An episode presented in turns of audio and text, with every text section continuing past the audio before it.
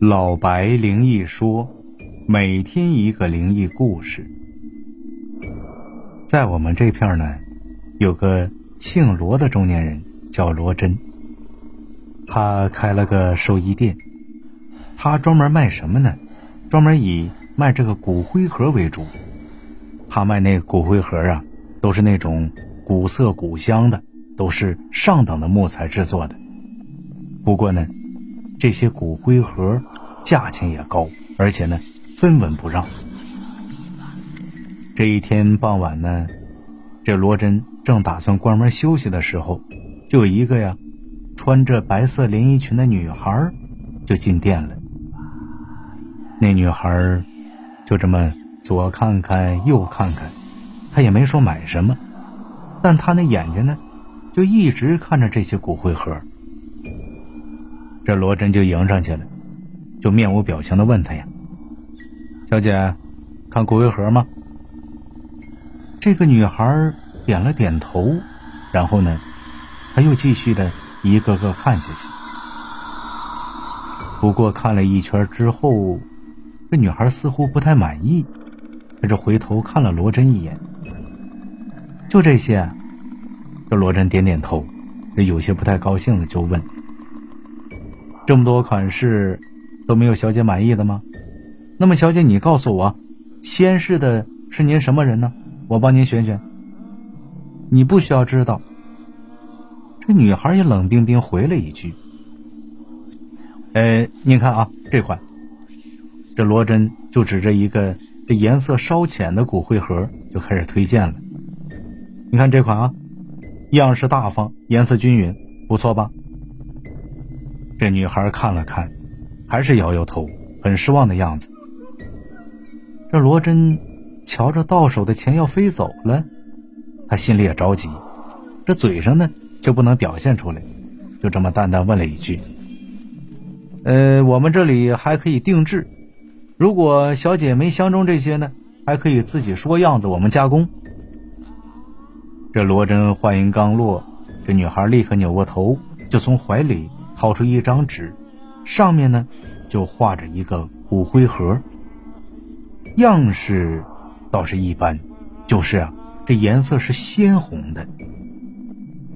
漆要鲜红的，这罗真心里就咯噔一下，因为从来没有听说过这个骨灰盒用鲜红颜色的呀。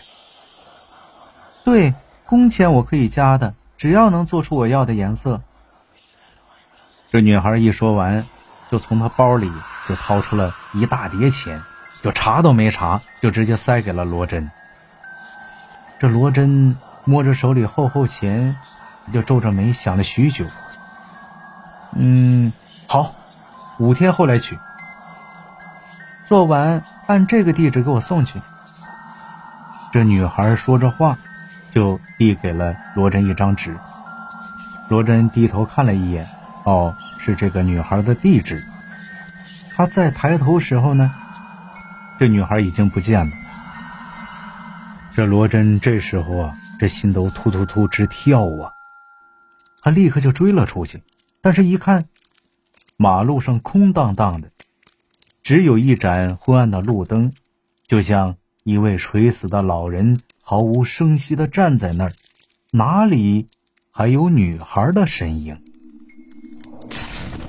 罗真回到店里，关上店门，他的老婆就催他上楼吃饭，他也没回答，就一屁股坐在木椅子上就喘气。他就总觉得今儿晚这事儿有点过于蹊跷。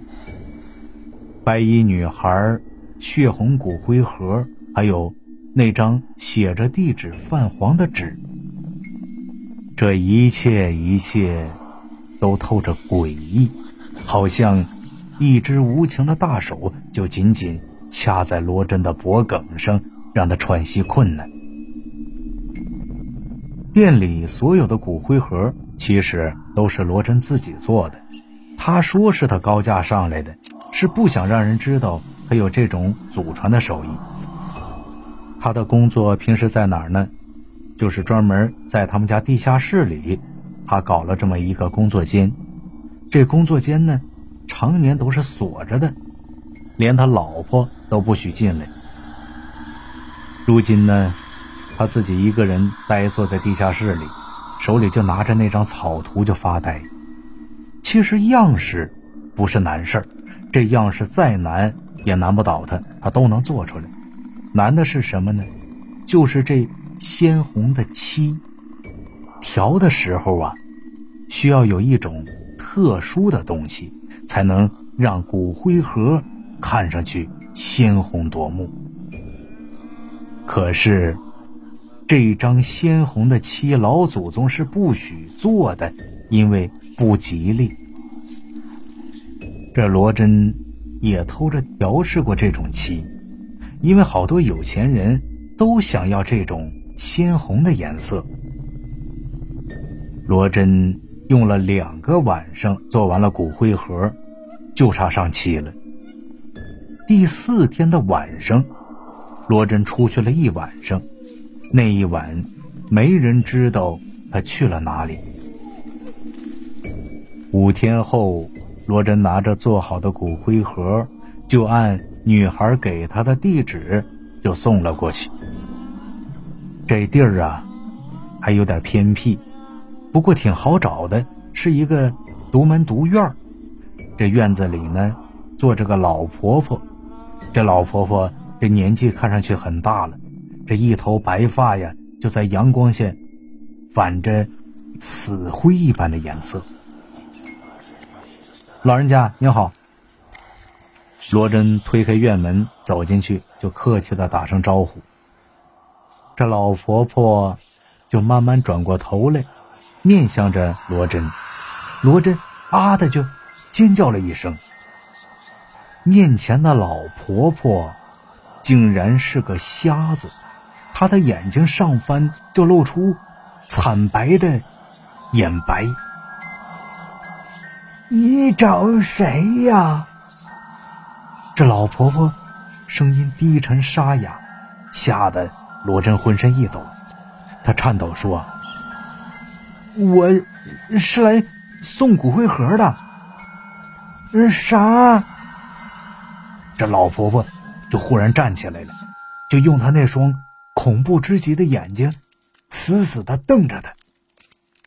呃，一一个女孩在我那儿订个骨灰盒。说到这儿呢，这罗真突然折回去，看了一眼大门上的门牌号，没错，就是这个地址。可是，为什么不见那个女孩子？那老婆婆。还站在那儿，就面对着他，一脸死灰，这半晌也不见动静。老人家，这罗真上前一步，轻轻叫了一声，这老婆婆身体一抖，就像个那个破布袋子一般，就倒在地上了。罗真吓坏了，慌张中就探了一下老婆婆的鼻息，没气儿了。他吓得浑身一颤呢，不好！他抱着骨灰盒，撒腿就跑。这老婆婆的死，虽然和他没有半点关系，可是这屋里院子里就他妈俩人他就算有一百张嘴也说不清楚。这骨灰盒没送出去，这罗真倒生了一场大病。这次病来势汹汹，几天。他就瘦得一把骨头了，就急得他老婆呀四处求医。这很多医生看完之后都摇摇头，意思很明显，准备后事吧。他老婆还不死心，就找了一个阴阳先生。这个阴阳先生姓张啊，大家习惯都称为张先生。